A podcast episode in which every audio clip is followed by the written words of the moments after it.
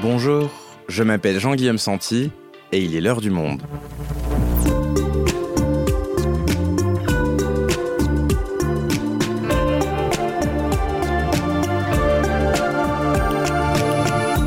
Aujourd'hui, ils ont sacrifié une bonne partie de leur vie sociale pour visionner avant nous les séries diffusées tout au long de l'année sur les plateformes de streaming.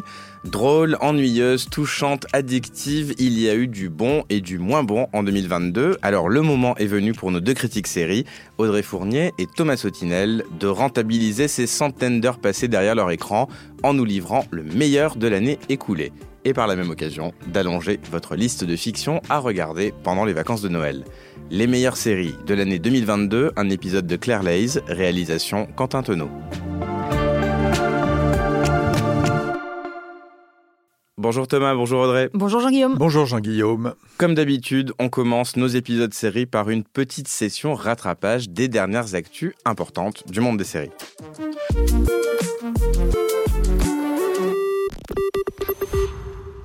Et Thomas, ça bouge côté plateforme avec un petit nouveau qui aimerait concurrencer les Netflix, Amazon Prime, Disney Plus et compagnie. Oui, enfin le nouveau n'est pas si petit que ça puisque c'est Paramount Plus, filiale d'un grand studio américain qui a débarqué le 1er décembre et qui compte déjà 46 millions d'abonnés à travers le monde. Il vous reste des tas de choses à découvrir.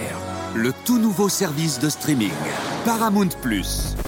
La plateforme s'appuie sur les chaînes et les plateformes du groupe CBS, MTV, Showtime, Comedy Central et les films de Paramount. Et ça va continuer de bouger pendant toute l'année prochaine. On s'interroge sur le sort d'OCS, dont on dit qu'il pourrait être racheté par Canal+. La plateforme Salto est à vendre et on attend pour 2024 l'arrivée de HBO Discovery. Donc, euh, il va falloir surveiller son portefeuille d'abonnement. Audrey, toi, tu nous parles du gros buzz du moment sur les réseaux sociaux, signé Netflix. Oui, c'est Wednesday, mercredi en français. C'est le raz-de-marée de cette fin d'année. C'est la série tirée du personnage de la famille Adams, produite par Tim Burton, qui a réalisé la moitié des épisodes et c'est un énorme carton sur Netflix, puisque selon les chiffres de l'Institut Nielsen, euh, ça représente à peu près le double de Dahmer en termes d'audience dans les premiers jours. Dahmer, c'est cette série sur le euh, tueur en série qui euh, cartonne déjà beaucoup.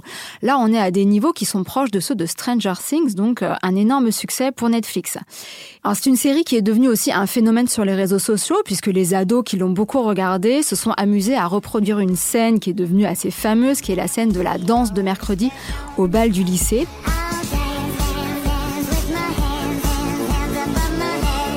Ils le font sur TikTok sur une chanson de Lady Gaga et d'ailleurs Lady Gaga s'est prise au jeu. Elle a publié il y a quelques jours une vidéo d'elle-même en train de refaire ses mouvements saccadés et assez drôles de Wednesday dans la série.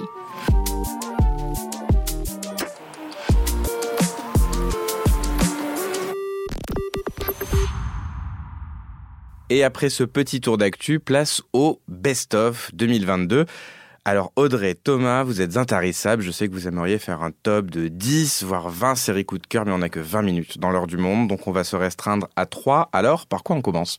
On commence par Irma Vep, une série qui nous a tous les deux fascinés. Non, non, non, non, non, mais he's dead. He, he doesn't feel nothing. C'est un jeu de miroir, une espèce de labyrinthe entre les séries et le cinéma entre l'histoire du cinéma, puisque Irma Vep, c'est le nom du personnage principal d'un très vieux film, Les Vampires de Louis Feuillade, tourné en, 1915. C'est le titre d'un film d'Olivier Assayas qu'il a tourné en 1996. Et aujourd'hui, il en fait une série dans laquelle il met en scène un réalisateur de cinéma qui fait une série, qui réalise une série qui se demande s'il n'est pas en train de trahir le cinéma. Is it true you'll be shooting a remake of a French silent film? That is true. I'll be Donc on voit c'est à la fois très compliqué et très évident parce que Olivier Assayas est un grand narrateur et il sait très bien entremêler mais aussi dénouer les fils de son récit pour que tout soit très clair. Et c'est un plaisir à la fois intellectuel, mais aussi euh, sensuel, parce que c'est très beau et très gai et très enlevé tout au long de la série. Il faut, il faut avoir peur, là. Il faut... Moi, j'ai pas eu peur. L'épisode s'appelle la, la tête coupée. Alors, il faut voir la tête coupée. Oui, ce qui est intéressant, c'est que le film d'Olivier Assayas, sorti en 1996, c'était un petit buzz à l'époque, mais c'est un film qui avait été réalisé avec très peu de budget. Hein. Il y avait quand même la star euh, Maggie Chung à l'époque, qui est devenue la compagne d'Olivier Assayas euh, par la suite. Mais c'est comme si il avait repris beaucoup de thèmes, beaucoup d'ambitions, beaucoup de fils qui n'ont pas été développés dans le film, faute de budget, faute de temps, euh, faute d'ampleur, et qu'il avait là siphonné l'argent des Américains, puisque c'est une production HBO Max en association avec 824 qui est un peu le Miramax des années 2010-2020. Euh, c'est comme s'il avait siphonné tout cet argent, qu'il avait pris euh, des stars, bah, Alicia Vikander dans le rôle d'Irma Vep, dans le rôle principal, dans le rôle de Mira, la jeune actrice qui incarne Irma Vep, et euh, qui s'était amusée à refaire peut-être tout ce qu'il n'avait pas pu faire, ajouter, enrichi de tout ce qui s'est passé dans sa carrière et dans sa vie personnelle depuis une vingtaine d'années. Am I that dangerous? You are Irma Vep for me. So yes, you are dangerous. Irma Vep, votre coup de cœur commun, Audrey et Thomas, qu'on peut donc regarder sur OCS. On passe à la deuxième série, Drôle sur Netflix, et c'est ton coup de cœur, Audrey. Oui, tout à fait. Alors, Drôle, c'est une série euh, créée par Fanny Herrero, hein, qui est la showrunneuse de 10%, qu'on connaît très bien pour, euh, pour cette série à succès, quatre saisons et beaucoup de déclinaisons dans le monde entier. Et euh, Drôle a été développé dans le cadre d'un contrat de développement avec Netflix. Alors, les attentes étaient assez grandes. Le pitch, c'est quatre humoristes assez jeunes sur la scène parisienne qui essayent de percer dans un comédie club. Tu veux faire du stand-up? Je sais plus qui tu es. Toi, tu bouges un sourcil. Les gens rigolent. Alors il y a seulement six épisodes. Les critiques ont été excellentes à la sortie euh, de la série. Et c'est vrai que euh, bah, la série a fait l'ouverture de Série Mania, hein, donc euh, gros succès d'estime. Apparemment, on pensait en tout cas que les audiences allaient suivre. Et pourtant, quelques semaines après la mise en ligne, bah, Fanny Herrero a annoncé elle-même qu'il n'y avait pas de saison 2. Donc un peu la douche froide pour tout le monde, surtout que Fanny Herrero, c'est quelqu'un qui construit ses personnages vraiment sur la durée. Hein. On se souvient de, de, toute la bande de 10%, tous ces acteurs Camille Cotin en tête qui ont eu de très très belles carrières par la suite. Et euh, là, on aurait quand même bien aimé avoir euh, voir ces personnages bah, interprétés par Younes Boussif, hein, qui a eu plusieurs prix, ou Elisa, Elsa Gage. On aurait bien aimé les voir euh, mûrir et, s'épanouir un petit peu plus. Parce que ce matin au réveil, je me suis regardé dans la glace et je trouvais que j'avais pris un petit coup de gueule. Mais là, franchement, je vous vois, je me dis, ça va, ça va. Et on termine ce top 3 avec un tout autre univers, celui de Star Wars, avec la série Andorre, Thomas. Oui, une série qui est une excellente et une énorme surprise qui se démarque complètement de l'univers de Star Wars tel qu'on le connaissait jusqu'ici. Elle a été créée par euh, Tony Gilroy, qui est plutôt un spécialiste du thriller, c'est lui qui a écrit tous les Jason Bourne, et c'est une série très politique. C'est l'histoire d'un personnage incarné par Diego Luna, un petit voleur qui devient, au fil des épisodes, un révolutionnaire en lutte contre l'Empire. Pour pouvoir voler l'Empire il suffit d'y entrer comme chez soi. Et c'est pas du tout montré de manière héroïque, c'est vraiment le, la mécanique de la rébellion avec euh, ses euh, compromissions, ses trahisons, ses sacrifices, avec des personnages extraordinaires aussi bien dans le camp des rebelles que dans le camp des oppresseurs. Voici le véritable visage de la révolution. Et des moyens absolument démentiels il y a par exemple deux épisodes qui sont situés dans un bagne industriel dans lequel le héros est emprisonné et c'est cet univers où des gens sont condamnés à refaire toujours les mêmes gestes sans autre euh, perspective que de mourir là, c'est totalement terrifiant. Et je vous conseille de faire très attention à la séquence post-générique on en comprend encore mieux le sens.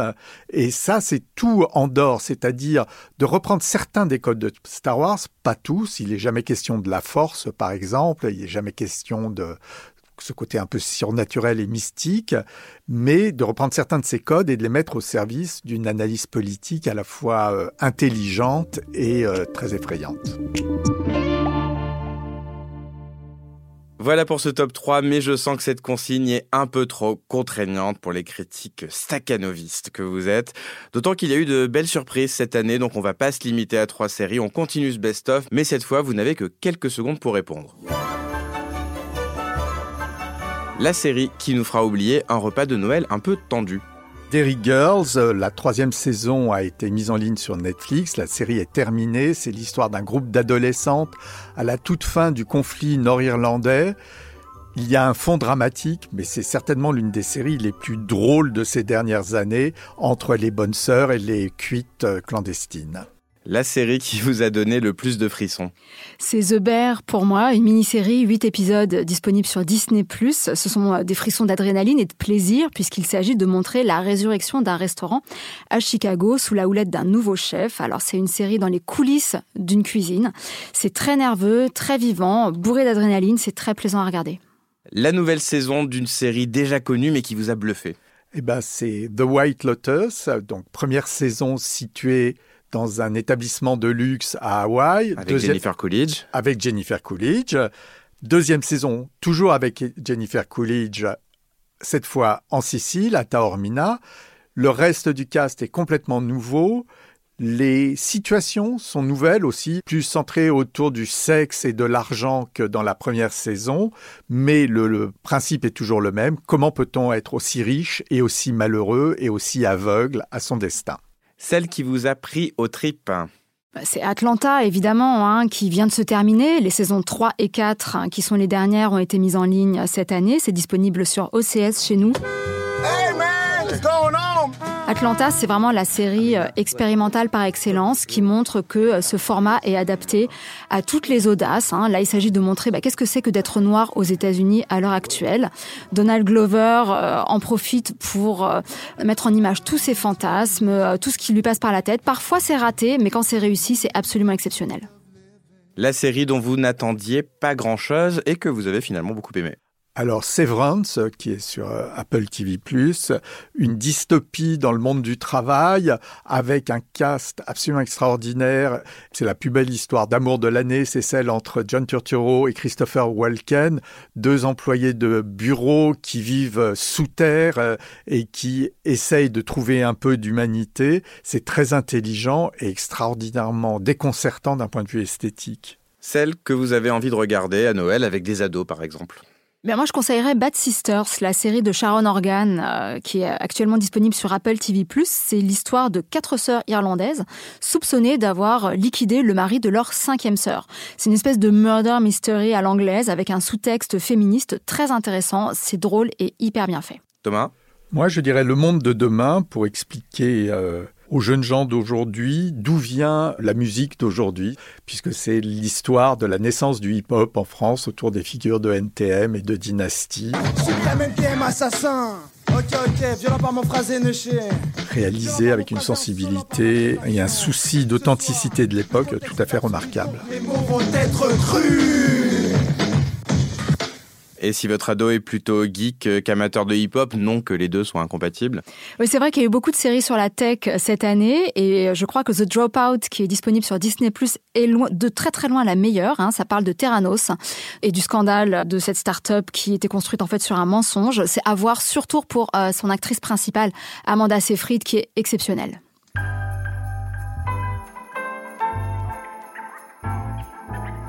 Et on termine cet épisode avec la traditionnelle carte blanche. On commence avec toi Thomas et cette question.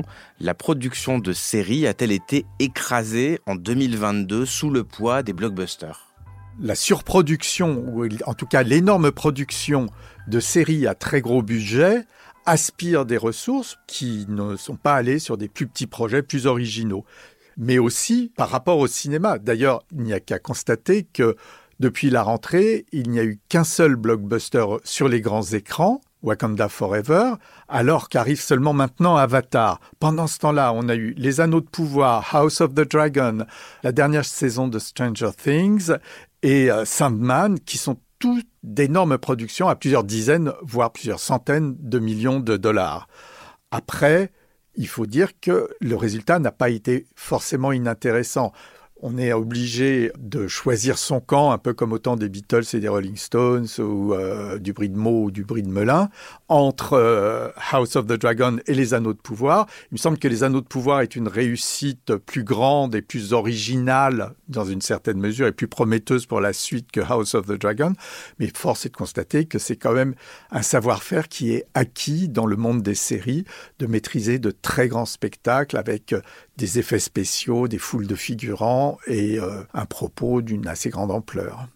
Et Audrey, pour ta carte blanche, tu nous parles du genre, une thématique sociétale qui a été très présente sur nos écrans cette année.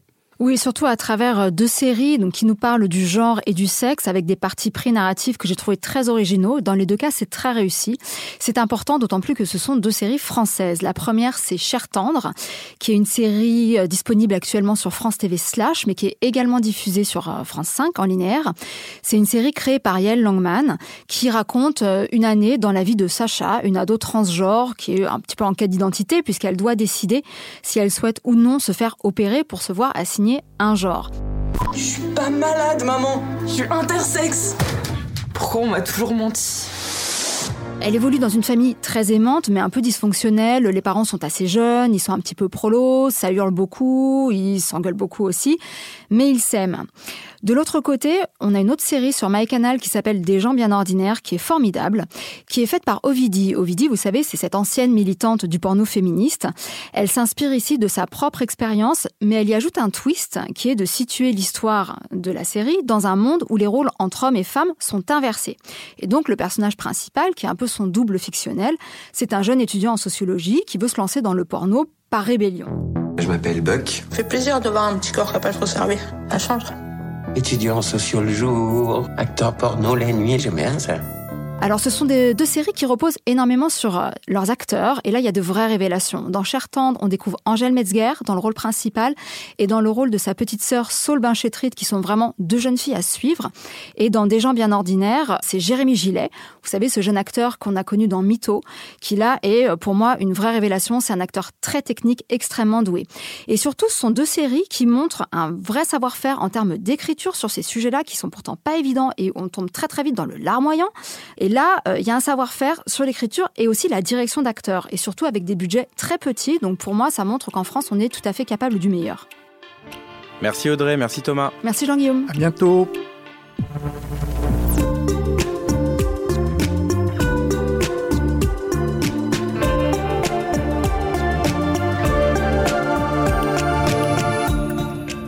Vous pouvez retrouver la liste des séries conseillées tout au long de cet épisode sur notre site lemonde.fr et si vous n'êtes toujours pas rassasié, la semaine prochaine dans le journal vous retrouverez une sélection encore plus complète concoctée toujours par Audrey Fournier et Thomas Sotinel.